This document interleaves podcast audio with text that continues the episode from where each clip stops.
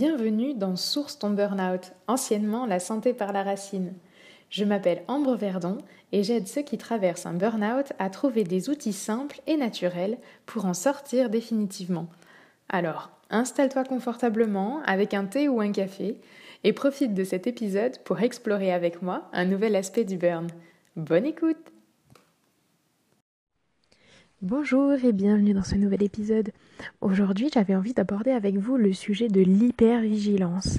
Qu'est-ce que c'est qu'une hypervigilance? Comment pouvoir l'apaiser? Comment est-ce que ça impacte notre quotidien? Voilà, c'est euh, un sujet qui me tient beaucoup à cœur. Euh, je l'ai déjà un petit peu abordé dans les épisodes précédents, notamment dans la saison 1 de ce podcast.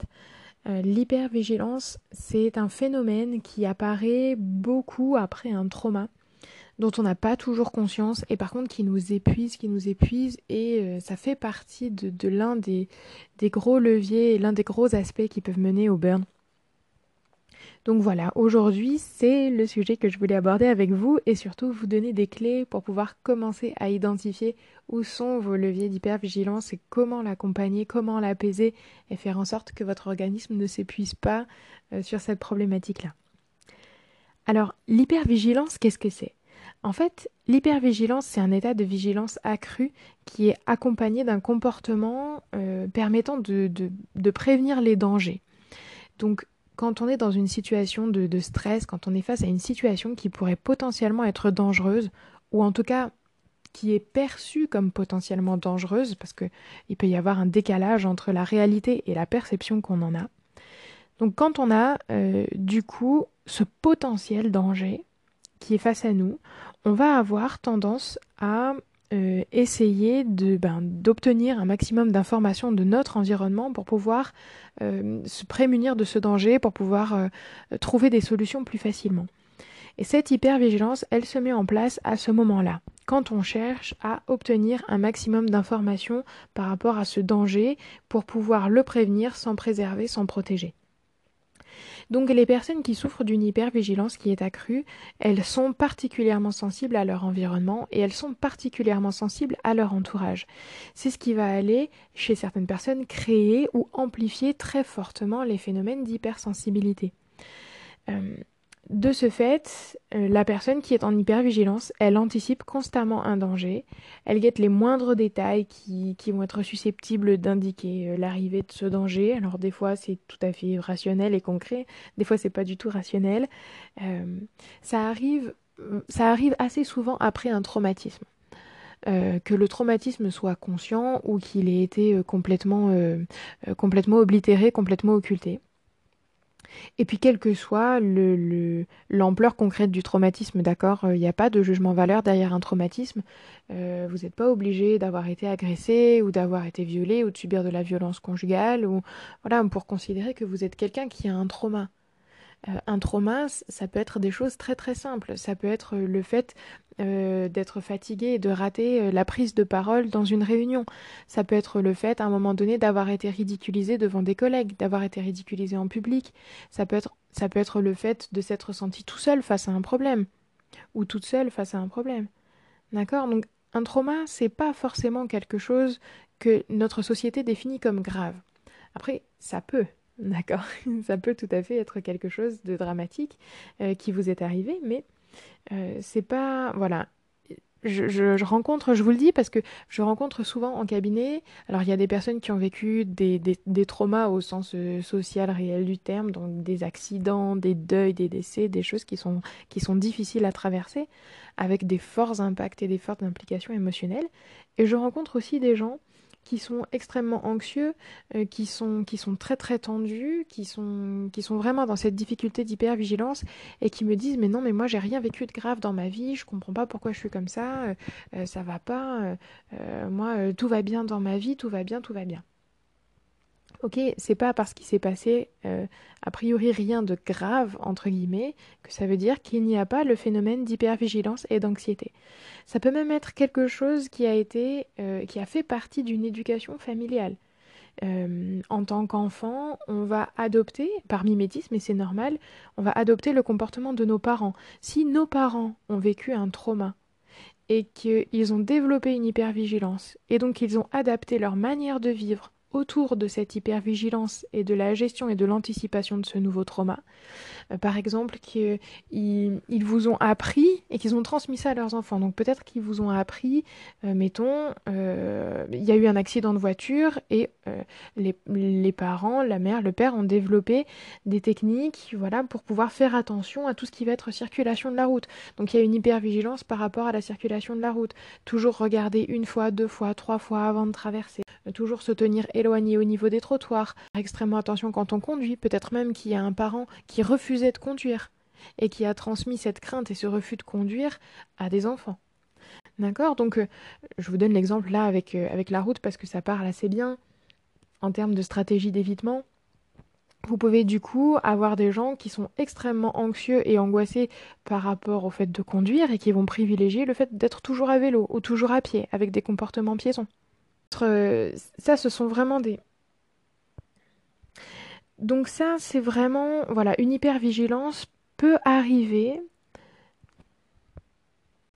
Donc une hypervigilance peut arriver parce que dans votre histoire personnelle, il s'est passé quelque chose qui fait que vous êtes monté très haut en termes de stress, en termes d'angoisse.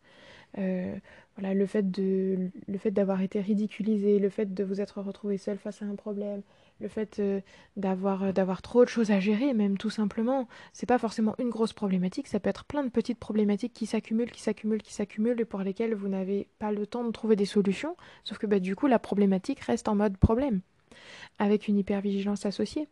Donc ça peut être des choses qui viennent de votre propre histoire, et ça peut être aussi des comportements hérités d'un trauma qui a eu lieu dans les générations précédentes. Dans tous les cas, dans tous les cas, l'hypervigilance fait que on accorde du détail, du temps, de l'attention, des ressources cérébrales, des ressources émotionnelles et physiologiques à l'anticipation d'une problématique très exactement. Donc on imagine toujours le pire afin de pouvoir s'y préparer. En conséquence, notre cerveau suranalyse et réagit de manière excessive aux informations sensorielles qu'il reçoit. En fait, ça crée ce qu'on appelle des biais attentionnels qui vont aller en faveur de tout ce qui peut être associé à un stimuli qui va être menaçant.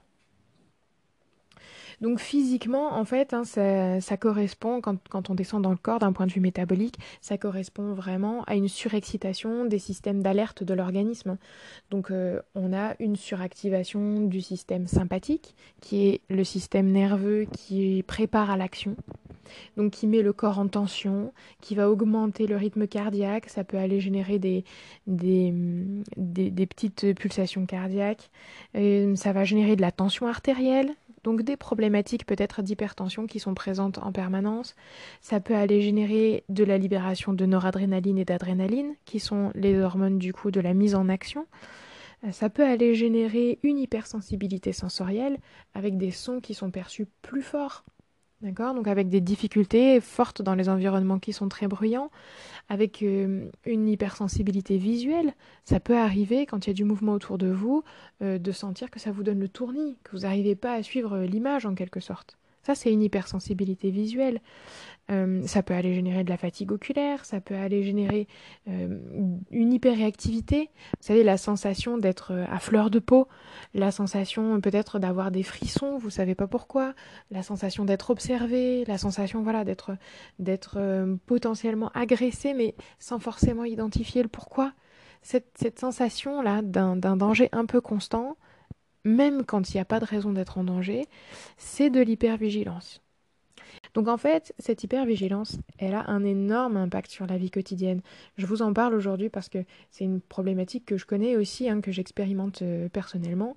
Euh, qui a été euh, très très loin pour moi dans ma vie et je sais à quel point ça peut devenir polluant en fait dans un quotidien cette hypervigilance alors ça s'accompagne ça s'apaise petit à petit c'est pas toujours parfait mais, mais je vous assure que ça s'apaise et qu'on peut redescendre un petit peu en pression par rapport à ça le premier impact c'est un, un, épuisement total. Parce que dans une hypervigilance on doit faire attention à tout tout le temps. Et ça c'est épuisant Parce qu'on est tout le temps, tout le temps en train de chercher la source du moindre mal, d'anticiper le pire. Alors quand, euh, quand on a un indicateur, ce que nous on, considère comme un indicateur de danger qui arrive, alors là, il y a tous les systèmes d'alerte qui explosent, c'est la catastrophe. Mais quand on n'a pas ces systèmes d'alerte, et eh ben en fait on passe notre temps à les chercher. D'accord? C'est un peu comme si, c'est presque comme si, euh, au lieu de se rassurer du fait que le danger n'était pas présent, on allait chercher toutes les raisons qui vont nous amener sur ce danger, qui vont nous prouver que le danger existe encore, qu'on est encore dedans, qui vont nous prouver qu'il y a une problématique, etc. Alors que c'est pas vrai. Donc on va même dans notre tête se créer des problèmes et se créer un épuisement autour de cette problématique parce que d'un point de vue émotionnel, psychologique, métabolique, physique, sur tous les plans de notre être, on est resté coincé entre guillemets dans cette hypervigilance. C'est épuisant, c'est beaucoup d'énergie et beaucoup de ressources qui sont dépensées pour quelque chose qui n'existe peut-être pas ou qui n'existe peut-être plus. C'est la problématique du post-trauma. Et une fois de plus, quel que soit le traumatisme. D'accord? Donc, moi, je vais vous donner euh, un exemple très très concret de quelque chose qui m'a fait perdre beaucoup d'énergie, qui était terriblement épuisant. Moi, j'ai eu plusieurs problématiques dans ma vie, notamment des problématiques d'agression quand j'étais aux alentours de 19-20 ans. Et en fait, euh, suite à ces problématiques d'agression, j'ai développé une technique d'évitement qui consistait à changer de trajet tous les jours pour aller à l'école, pour aller en école d'ingé ou pour aller derrière au travail. Et c'est une problématique qui m'a suivi pendant 10 ans. Alors autant vous dire que dix ans après, le problème, il était très très loin derrière moi, mais vraiment très loin. J'avais plus de raison d'appliquer cette technique-là. Sauf que j'étais toujours en hypervigilance. Et donc, je continuais tous les jours chercher, mais attention, ça prenait du temps hein, euh, dans mes journées parce que il fallait euh, bah, du coup euh, chercher un nouveau trajet, donc je passais du temps sur les cartes, ça m'a permis de développer un très très bon sens de l'orientation et une connaissance très très pointue de tout ce qui est circulation lyonnaise et circulation toulousaine. Mais, mais en fait, tous les jours, je changeais de trajet pour aller au travail. Pourquoi Pour essayer d'éviter la rencontre avec euh, mon potentiel agresseur de l'époque. Mais c'est sorti même du cadre du raisonnable, puisque les problématiques ont eu lieu essentiellement sur Lyon, et que quand je me suis retrouvée à Toulouse et que la personne en question était au Japon, c'était une technique que je continuais d'appliquer. Donc dans les faits concrets, il n'y avait aucune chance pour que je puisse euh, tomber sur cette personne. Sauf que ben, dans la réalité que je me construisais, il y avait toujours cette angoisse, ce potentiel danger. Du coup, à chaque fois que je sortais chez moi, j'étais en alerte. Je regardais toutes les personnes que je croisais pour essayer de l'identifier, pour essayer de le repérer, pour essayer de le voir venir de loin. D'accord? Euh, Ça m'a pris énormément, énormément de temps et énormément d'énergie. Voilà pas, on, a, on finit par avoir l'impression d'être Don Quichotte et de se battre contre des moulins à vent, sauf qu'on se bat quand même. Mais ça sert à rien. Mais on se bat quand même. Donc il y a cet épuisement. Je pense que c'est vraiment le, premier impact que ça a sur la vie quotidienne, cette espèce de dissipation d'énergie qui, qui sert à rien en fait. Qui ne sert plus à rien, attention, qui a servi à une époque, merci, merci à ça, mais qui ne sert plus à rien aujourd'hui. Après, du coup, ce qui en découle, euh, ben, évidemment des difficultés sociales, parce que on se concentre malgré soi sur l'apaisement de la source d'angoisse immédiate. Donc en fait, on perd du temps sur des vérifications inutiles, on est incapable de prioriser des tâches. Donc en fait, on priorise dans le sens de l'apaisement de cette anxiété. Euh, bon, ça paraît évident avec l'exemple que je vous ai donné un peu avant, mais pour vous donner d'autres exemples, euh, mettons, vous êtes sur votre poste et vous avez un collègue qui vient vous mettre la pression pour que vous puissiez travailler son dossier et pour que lui soit prioritaire dans la gestion de votre quotidien. Voilà, il vient vous poser le dossier, puis deux heures après, il vous demande si c'est fait, et puis encore une heure après, il vous demande si c'est fait, et puis il vous envoie un petit texto, un petit message, un petit truc. Ça, c'est un collègue qui met la pression pour que son dossier soit prioritaire. Et du coup, ça va générer chez vous une tension.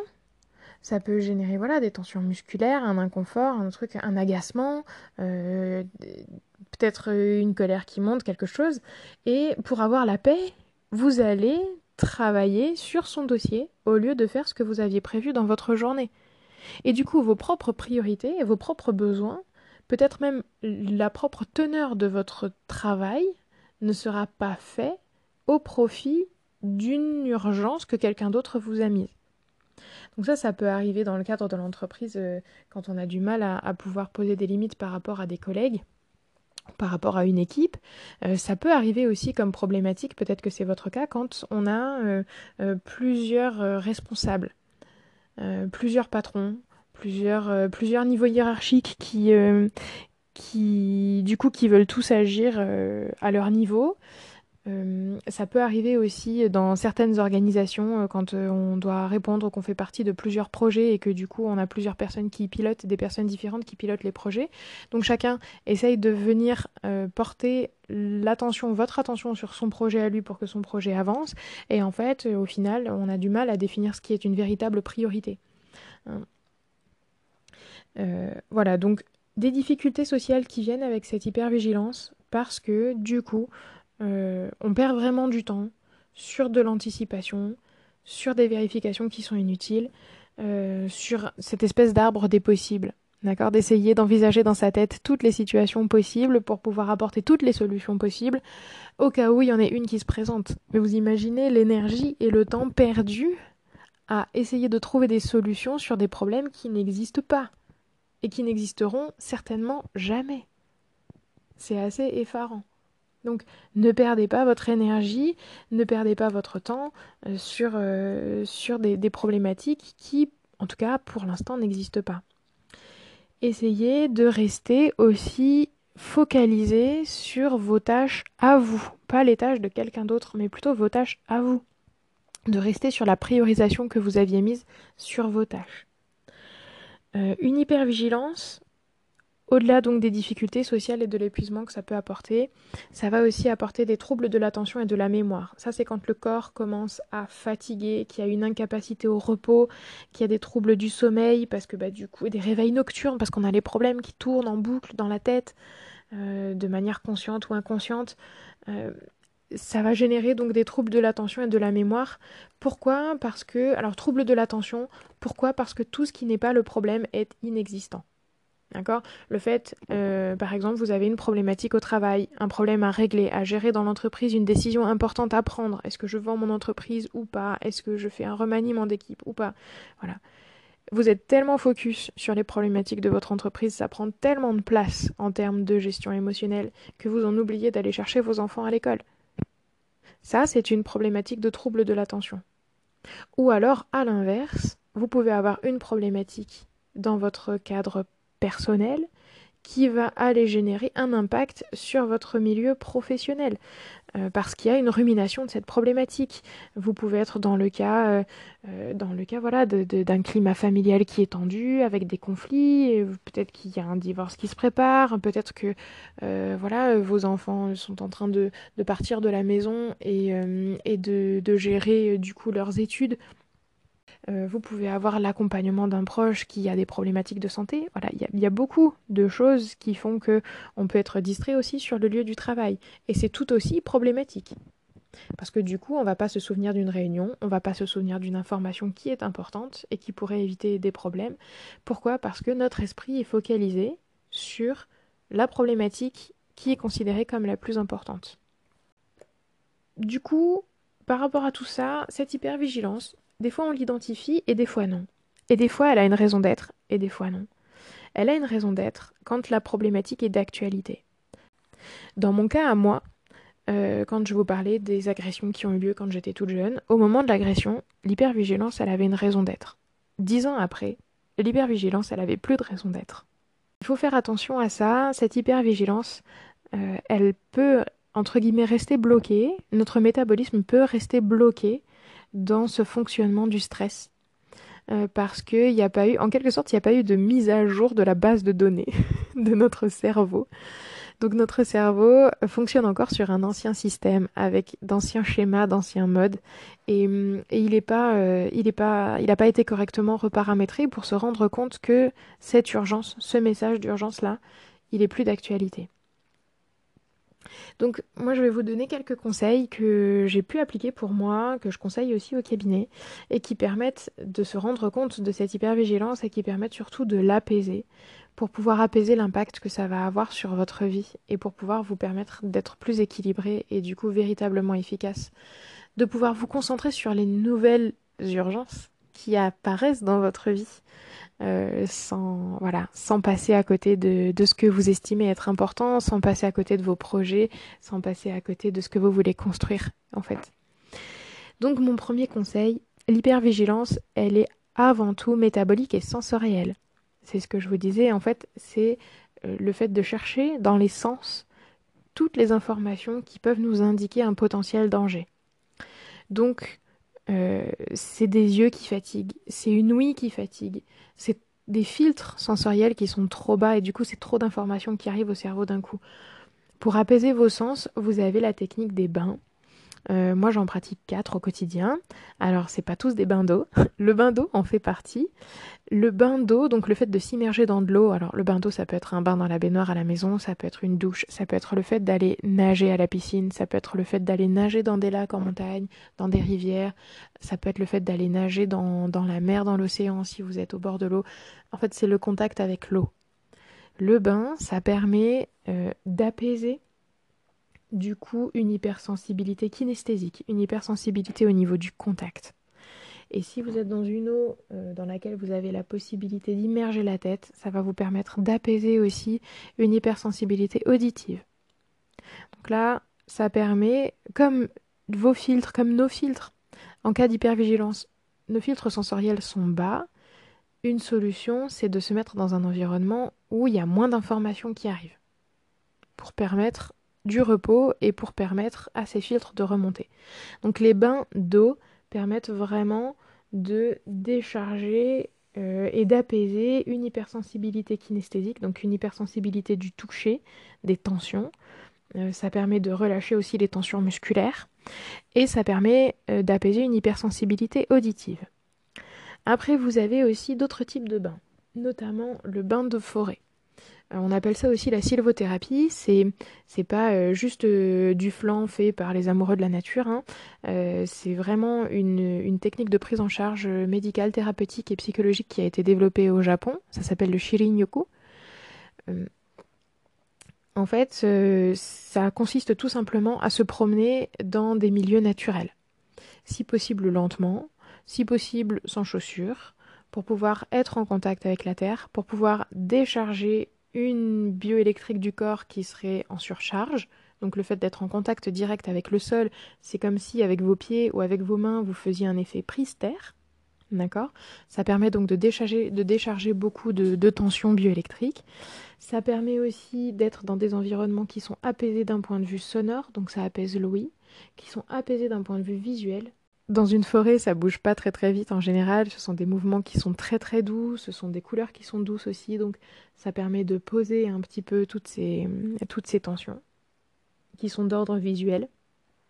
Le fait d'avoir aussi euh, une vision qui est large, qui est loin, qui va loin, ça permet de reposer les yeux. Euh, en ne leur demandant pas d'ajuster la vision. Donc on peut détendre les muscles qui sont oculaires. Euh, ça, ça permet les bains de forêt aussi de pouvoir poser tout ce qui est kinesthésie. Donc, euh, donc très très intéressant les bains de forêt. Alors après, le but c'est pas d'aller faire un trail en forêt, c'est pas forcément d'aller courir, c'est pas non, c'est d'aller vous promener. C'est de prendre compte, de vous rendre compte de votre rythme de marche, potentiellement de le ralentir, et si vous avez envie de vous arrêter, de vous adosser à un arbre ou de vous asseoir sur une pierre, euh, peut-être quelques secondes, peut-être quelques minutes, ou peut-être même pour faire une sieste carrément, faites-le. C'est ok. Donc ça, c'est le bain de forêt. Après, vous avez un que je pratique assez souvent, le bain sonore. Le bain sonore, euh, ça permet d'apaiser vraiment tout ce qui va être auditif. Euh, c'est quelque chose que je pratiquais énormément quand je vivais sur Toulouse, parce que j'étais en milieu hyper urbain et qu'en ville, il y a de toute façon toujours, toujours du bruit, toujours un bruit de fond. Euh, il y a toujours des sons qui, pour moi, étaient associés à des sons agressifs, puisque, bon, voilà, c'était euh, mon paramétrage de ce qui pouvait constituer un danger. des bains sonores, je les faisais comme j'avais pas de possibilité de m'isoler pour être complètement dans du silence, à part quand j'étais dans mon bain d'eau. Euh, je faisais un bain sonore, donc je choisissais des musiques qui étaient douces, qui étaient apaisantes. J'avais différents niveaux. J'avais, on va dire, des musiques d'un quotidien tranquille que je pouvais écouter en prenant un brunch. Et puis j'avais aussi des musiques sur une playlist que j'ai appelée des berceuses, carrément, des musiques pour dormir, que j'écoutais pas pour dormir, mais juste pour m'apaiser, pour me détendre. Après, j'avais des musiques méditatives, pareil que j'utilisais pas forcément pour de la méditation, mais juste pour poser mon esprit parce qu'il y a moins de sons, parce que ce sont des sons plus apaisants, plus doux. Et puis après, euh, j'avais des playlists carrément avec des, des, sons naturels ou des sons gris ou voilà. Ça, ce sont, vous avez plein de petites applications sur les téléphones qui vous permettent de pouvoir, euh, de pouvoir paramétrer les sons qui vous font du bien. Alors euh, peut-être des sons qui vous rassurent, qui vous renvoient à des souvenirs qui sont rassurants pour vous. Dans mon cas, par exemple, le son de la pluie qui tombe sur un Velux, c'est quelque chose d'extrêmement rassurant pour moi. Ça renvoie à des souvenirs heureux quand j'étais petite. Donc on a tous des sons, des odeurs, des, des sens qui, qui nous rassurent, qui nous apaisent n'hésitez pas à vous créer des playlists, à vous créer des musiques euh, qui vous ramènent vers ces sons-là. Après, le top du top, euh, c'est de pouvoir aller vivre ces sons véritablement et pas juste les avoir en playlist, mais de pouvoir, euh, de pouvoir sortir en pleine nature si ce sont des sons qui vous rassurent, de pouvoir être dans un parc si c'est un son qui vous rassure. Il y a un son que j'aime beaucoup qui est extrêmement apaisant parce qu'il ne contient quasiment rien c'est l'absence de son lorsque la neige tombe. Pour des personnes qui sont hypersensibles d'un point de vue auditif, c'est juste un apaisement total, c'est du bonheur. c'est du bonheur de ne pas avoir d'avoir tous les bruits qui sont étouffés et de ne pas avoir de bruit. Donc les bains sonores pour pouvoir apaiser un petit peu une hypersensibilité auditive. N'hésitez pas à vous isoler d'un point de vue euh, d'un point de vue sonore pour pouvoir avoir la paix. Et puis le dernier bain que je vous conseille aussi, ce sont, euh, c'est ce que moi j'appelle des bains affectifs. Euh, l'être humain est un être de contact. Euh, du coup, de pouvoir être en contact et vous entourer de personnes qui sont bienveillantes, qui ne vous demandent rien, qui sont juste là pour pouvoir vous apporter du bien, de la détente, et ben ça fait du bien quand, quand on est exposé en permanence à des environnements qu'on considère comme dangereux. En fait, c'est aller chercher d'une certaine manière la sécurité et l'apaisement auprès de personnes qui pourraient, euh, voilà, qui pourraient prendre le relais d'un point de vue vigilance, en fait. Des personnes en qui vous avez suffisamment confiance pour vous poser la vigilance, sachant que ben, vous n'êtes plus seul à faire attention. Donc voilà, c'est pour pouvoir. Donc on apaise, avec le, les bains affectifs, on apaise euh, la kinesthésie et on permet à ce niveau d'alerte de s'apaiser de descendre, de descendre un petit peu, parce qu'on n'est plus tout seul. Et le groupe rassure. Euh, c'est très très euh, c'est beaucoup des réflexes euh, des réflexes archaïques hein. c'est du, primaire hein, comme, comme réaction. Mais il faut pas oublier que nous sommes des animaux sociaux. Et donc nos réactions face à des dangers nos réactions instinctives répondent à des schémas qui sont instinctifs. Voilà donc n'hésitez pas à pratiquer ces bains à vous laisser des espaces d'apaisement sonore, euh, d'apaisement d'apaisement visuel, donc auditif évidemment, sonore c'est pareil, euh, d'apaisement kinesthésique au niveau du contact. Si vous êtes sensible aux odeurs, mettez-vous dans des environnements où il n'y a pas trop d'odeurs. Ça peut arriver pour des personnes qui travaillent euh, notamment dans les milieux de la restauration ou dans les milieux de la parfumerie. Vous pouvez vous retrouver complètement saturé d'un point de vue olfactif et gustatif. Donc n'hésitez pas à avoir des espaces où il n'y a pas d'odeur, où il n'y a pas de goût, des choses neutres que ça vous permette de, voilà, de, décharger un petit peu euh, les informations euh, gustatives et olfactives. Un autre conseil que euh, je peux vous donner, c'est peut-être d'essayer d'apprendre à reconnaître vos besoins et à y répondre. Reconnaître vos besoins, ça passe par des besoins métaboliques, physiologiques. C'est apprendre à identifier euh, quand vous êtes tendu au niveau des muscles et quand vous êtes détendu. Parce que quand vous êtes tendu, c'est que vous êtes dans une situation que votre corps considère comme un danger. Donc ça vaut peut-être le coup à ce moment-là de pouvoir faire des exercices de détente, de relaxation, de pouvoir euh, peut-être s'accorder un moment de repos, une pause. D'accord? Si vous sursautez pour rien, c'est que vous êtes aussi en hypervigilance. Ça nécessite du repos. Si vous avez des yeux qui piquent, si vous baillez, c'est votre corps qui vous indique qu'il a besoin de repos, qu'il a besoin de se détendre. Si vous avez mal au dos, c'est la même chose. D'accord? Donc oui, peut-être que vous avez encore une tonne de choses à faire, peut-être qu'il y a encore beaucoup de dossiers, peut-être qu'il y a encore plein de problématiques à résoudre, etc. Euh, mais vous avez aussi, dans cette liste de choses à faire, vous avez besoin de repos. Parce que quand on est fatigué, quand on est épuisé, en fait, on fait beaucoup d'erreurs. Et on ne prend pas les meilleures décisions. Vous ne pourrez pas être efficace dans votre travail si vous êtes épuisé. Donc, à la limite, si vous avez vraiment euh, des difficultés pour vous arrêter, vous reposer complètement parce que les problématiques tournent en boucle, etc., ce que vous pouvez faire à ce moment-là, c'est prendre des problématiques qui sont plus petites. C'est réaliser des tâches qui vous demandent moins d'énergie. C'est de se dire oui, ok, j'ai encore toutes ces tonnes de choses à faire, je peux peut-être en faire un peu, mais du coup, dans la limite de l'énergie dont je dispose là maintenant tout de suite. Et j'ai pas beaucoup d'énergie, donc je vais pas faire une tâche extrêmement importante. je vais faire une petite tâche qui va me permettre de d'évacuer un petit problème. Ce sera toujours ce petit problème en moins. Mais voilà, je ne vais pas m'attaquer à un gros dossier alors que je suis complètement sur les rotules. Et n'attendez pas non plus que l'extérieur soit la solution à vos problèmes. Un exemple très très concret par rapport à ça, euh, si vous avez besoin de repos, de poser des vacances, de poser un jour de RTT, de poser des congés, si vous avez besoin de réduire un petit peu votre volume horaire parce que vous êtes sur du 50 heures par semaine, 60 heures par semaine, que vous répondez au téléphone le soir et que vous avez besoin de repos, c'est à vous de poser vos limites. C'est à vous d'éteindre le téléphone et de ne pas être disponible à partir de 18 ou 19 heures, ou peut-être même 17 heures. C'est à vous de demander à poser votre jour de congé ou à le poser de manière effective. Ça dépend si vous dépendez d'une hiérarchie ou pas. D'accord? N'attendez pas que ce soit votre patron qui vienne vous dire qu'est-ce que tu fous là? Euh, Prends des vacances, casse-toi, je veux pas te voir. Des patrons comme ça, c'est très rare. Ça existe? J'en ai rencontré un, c'était top. Mais c'est très rare. D'accord N'attendez pas à ce que ce soit votre associé, votre collègue, votre. Voilà, qui vous dise Oh, Coco, c'est 23 heures, t'es encore au travail. C'est le temps de rentrer à la maison et de se poser. D'accord? Si vous ressentez que vous avez besoin de repos, prenez-le. Respectez-vous. Écoutez vos besoins. Vous allez construire une meilleure confiance en vous, vous allez prendre de meilleures décisions, vous ferez moins d'erreurs et du coup vous allez participer au fait de, désamorcer ce cercle vicieux du j'ai pas confiance en moi, du coup je fais une erreur, j'ai une problématique, ça me crée de l'urgence, ça me crée de l'hypervigilance, du coup ça m'épuise, du coup, je refais une erreur, etc. etc. D'accord? Reposez-vous.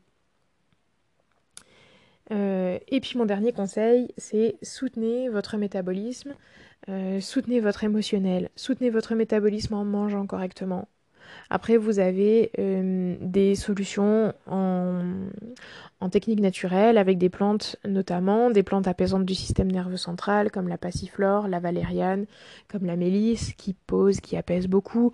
Vous avez des plantes adaptogènes, ce sont des plantes qui aident à la gestion du stress comme la rhodiole, le griffonia, euh, l'écholtia, il y en a plein.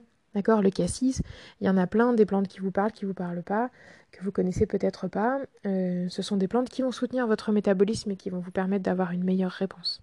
Prenez aussi du magnésium. Le stress et l'hypervigilance consomment énormément, énormément de magnésium. Et enfin, n'hésitez pas à vous faire suivre, à vous faire accompagner par un psychothérapeute, par un coach, euh, par un naturopathe. Euh, s'il y a véritablement un trauma fort qui vous pose problème. Il y a des techniques d'accompagnement du post-trauma, notamment l'EMDR, qui sont absolument fantastiques. Donc n'hésitez pas à consulter quelqu'un qui peut vous aider. Il n'y a pas de honte à se faire accompagner. Vous pouvez tout à fait rester discret sur votre démarche. D'accord? Euh, L'univers autour de vous n'a pas forcément besoin de savoir. Mais ne restez pas seul avec votre problématique puisque euh, une hypervigilance qui est marquée va vous faire juste tourner en rond sur votre problème. Elle ne vous permettra pas, quand, c'est vraiment euh, très impactant comme ça, ça ne vous permettra pas, très rarement, ça vous permettra de trouver des solutions. Par contre, vous faire accompagner, avoir des points de vue qui sont extérieurs, qui sont objectifs et neutres, ça va vous permettre de repositionner les choses dans leur réelle proportion. Et ça va vous permettre d'apaiser cette hypervigilance qui est là tout le temps et qui peut vous amener à l'épuisement. Voilà pour ces conseils. Donc, prenez des bains pour pouvoir vous apaiser d'un point de vue euh, sensoriel. Apprenez à reconnaître vos besoins et à y répondre, en particulier quand il s'agit de besoins de repos. Soutenez votre métabolisme et n'hésitez pas à vous faire accompagner par des personnes euh, qui peuvent vous soutenir et vous aider à résoudre vos problématiques. J'espère que cet épisode sur l'hypervigilance vous a plu, j'espère que ça vous a appris euh, pas mal de choses et en tout cas que ça va vous permettre d'identifier cette problématique qui est beaucoup plus présente que ce qu'on peut croire et qui est beaucoup plus impactante que ce qu'on peut croire. Et moi, je vous souhaite une belle fin de journée apaisée et je vous dis à la semaine prochaine pour un nouveau podcast. Bye bye et voilà, Source ton burn-out, c'est fini pour aujourd'hui. Si tu as aimé l'épisode, n'hésite pas à t'abonner pour la force ou à laisser 5 étoiles sur Spotify ou sur Apple Podcast. N'hésite pas non plus à partager cet épisode à quelqu'un qui en aurait bien besoin. Quant à moi, je te retrouve bientôt pour le prochain épisode. Salut